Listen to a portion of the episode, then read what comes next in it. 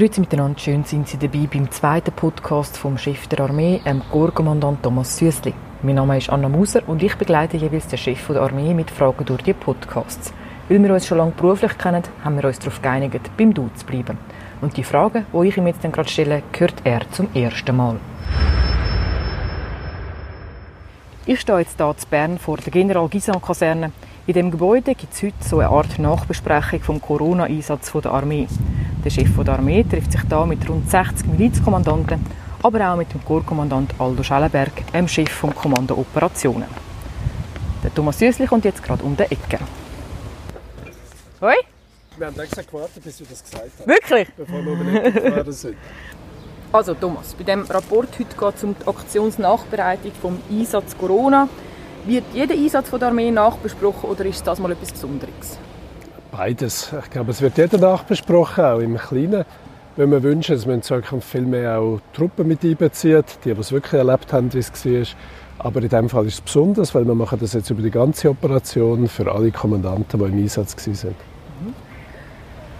Eine der Aussagen, die du häufig brauchst, ist, dass die Armee und auch die Verwaltung um die Armee herum eine adaptive Organisation werden. Amix redest du auch von einer lernenden Organisation. Was meinst du mit dem? Es ist eine Organisation, wo man kann in kleinen Schritten sich weiterentwickeln kann, wo man aber auch eben merkt, dass ein Schritt nicht funktioniert hat, wieder kann zurückgehen und dann in die Richtung, Richtung weiterlaufen. Ich glaube, das braucht man vor allem dann, wenn man ähm, Herausforderungen hat, die neu sind, die Neuigkeitswert haben, wenn man Sachen macht, die wir noch nie gemacht haben. Und ich glaube, jeder größere Einsatz von der Armee hat die Natur von etwas, was man noch nie gemacht hat. Und in der Verwaltung ist es vor allem auch neue Technologien, Innovation, Digitalisierung, die so eine Kultur von uns erfordert. Auf einer Stufe von 1 bis 10, wenn 10 das Maximum ist, wie nah sind wir an dem dran mit der Armee? Bei der Armee haben wir im Moment ein 6 und in der Verwaltung ein 4. Wieso ist die Verwaltung schlechter als die Armee? Die Armee hat, oder sage, im Ursprung von der Armee ist die Kultur schon, dass man dort Übungen oder Einsätze nachbearbeiten. Das macht man besonders ausgeprägt in der Luftwaffe, wo eigentlich jeder Flug ausgewertet wird. Ich habe es aber auch schon gesehen beim Kommando Spezialkräfte, wo man das auch macht, bis auf Stufe Soldat. In der Verwaltung sind wir uns das weniger gewöhnt, weil wir vielleicht auch starke Prozesse und im Tagesgeschäft sind. Wir machen es auch, aber nicht so häufig und darum nur ein Vieri. Jetzt den ganzen Tag machen ihr eigentlich das, ihr nachbesprechen. Gibt es bestimmte Momente, wo dich heute werden darauf hinweisen oder daran erinnern, dass man auf dem Weg ist zu so einer adaptiven Organisation? Gibt es Momente, wo du das kannst festmachen kannst, wo heute du erwartest zu sehen? Ich erwarte heute, dass man nicht Schuldige sucht, sondern dass man vergleicht, was hätte passieren und was ist tatsächlich passiert. Dass man dann Gründe dafür sucht und ehrlich, schonungslos ehrlich aus diesen Gründen dann Massnahmen für die Zukunft ableiten. Und wenn das passiert, dann haben wir eine Lernkultur. Was, was denkst du, was, was brauchen wir noch, um dort näher dran oder besser zu werden? Was fehlt der Armee und der Verwaltung? Erstens mal, dass wir uns bewusst werden, dass wir uns auf Szenarien ausrichten, die immer außergewöhnliche Lagen sind und zum möglichst schnell dann noch lernen können. Wir müssen jede Gelegenheit brauchen zum Lernen. Wir müssen es konsequenter machen. Und was uns manchmal ein bisschen fehlt, ist die Ehrlichkeit. Wir geben uns sehr schnell mit oberflächlichen Beurteilungen zufrieden. Und damit wir wirklich gut werden, müssen wir wirklich ehrlich sein. Gut, dann äh, sehen wir uns nach dem Tag wieder. Heute Nachmittag um 4 Uhr warte ich wieder da und ich will von dir wissen, wie es war. Freue mich, bis später. Später. Es ist jetzt 4 Uhr Nachmittag und ich sitze zusammen mit dem Chef der Armee im Auto zurück zu seinem Büro. Die Nachbesprechung vom Corona-Einsatz ist vorbei. Thomas, wie war es? Es ist ein anstrengendes, aber für die Kultur der Miliz grossartiges Erlebnis für mich. Wie meinst du für die Kultur der Miliz? Ich glaube, dass man nach einem Einsatz oder auch nach einer Übung so zusammenkommt und schonungslos ehrlich aufzeigt, erstens, was geklappt hat, zweitens, was nicht den Anforderungen entsprochen hat, dann aber auch schon kann sagen, was man in Zukunft möchte, das denke mir einzigartig und ist etwas, was ich mir wünsche, dass man das auf allen Stufen jetzt weitermacht, dass das wie ein, ein Auslöser war für eine Welle, für eben mehr Lernkultur. Du hast Morgen gesagt, du erwartest, dass man ehrlich ist. Also hast du in dem Fall das Gefühl, man ist genug ehrlich gewesen? Man ist genug ehrlich gewesen. Man hat auch Sachen gesagt, auch über den, den Kommandant vom Einsatz und den Chef der Armee, die ein bisschen stupsen, die eklig sind, die aber wahr sind, die wirklich schief gegangen ist. Und man hat das gemacht auf eine wirklich sachliche, faire Art. Jetzt wollen wir es hören. Was, was, hat dich was hat gestupst?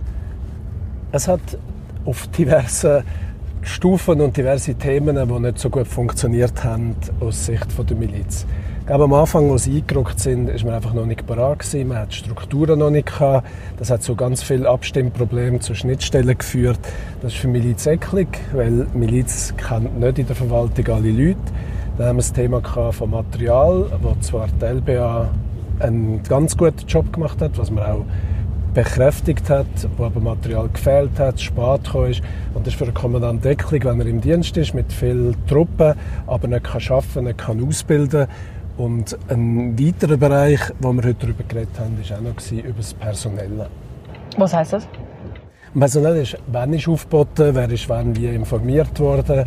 Auch da hat es Doppelspurigkeiten gegeben. Wir haben gehört von gewissen Angehörigen von der Armee, die in der gleichen Woche mehrere Briefe, Marschbefehle bekommen haben.